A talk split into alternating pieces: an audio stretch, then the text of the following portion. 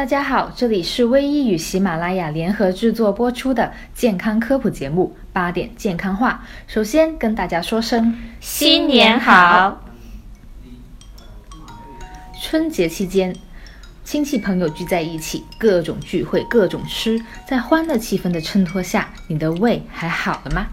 吃太多不消化会积聚脂肪，暴饮暴食更容易造成胃肠的不适，甚至惹上消化系统疾病。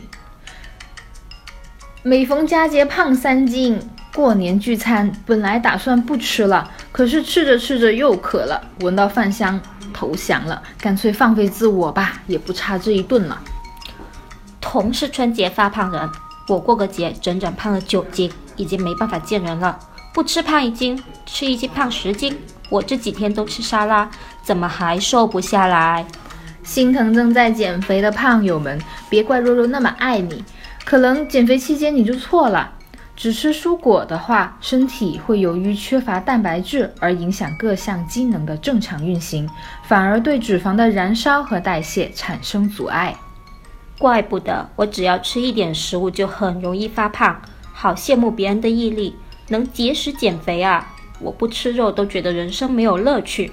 过度的节食，身体无法获得必要的能量和营养，基础代谢下降，便会开始囤积热量。每吃下的一口食物都转化为脂肪存储起来，这么可怕？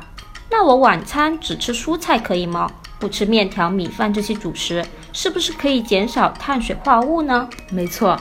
这主食里含有淀粉，而淀粉是简单的碳水化合物。碳水化合物摄入过多易发胖，但是缺乏碳水化合物也会造成营养不良，导致身体分解肌肉提供能量，体脂率反而会上升哦。原来我一直都用错方法，心疼的抱住胖胖的自己。不过我每次健身之后都觉得肚子很饿呀，咕咕叫不停。路过餐馆，忍不住进去好好犒劳自己一顿，那你就要注意了。过度的运动往往很难持久，食量变大了，运动量又减少了，当然会迅速复胖。应该按照实际体力制定运动方式和运动量，将有氧运动和无氧运动相结合，不要一味依赖运动而忽视营养的补充。每周运动三次就足够了。摄取的营养不足，埋头运动只会伤害身体。长知识了，我觉得减肥最不要的就是乱吃减肥药，那都是通过刺激中枢神经系统来减少食欲。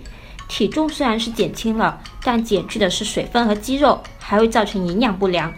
有些减肥药还含有导致腹泻的物质，连续使用还会伤害身体。没错，其实最健康也是最有效的减肥方式，还是合理饮食加上适量运动。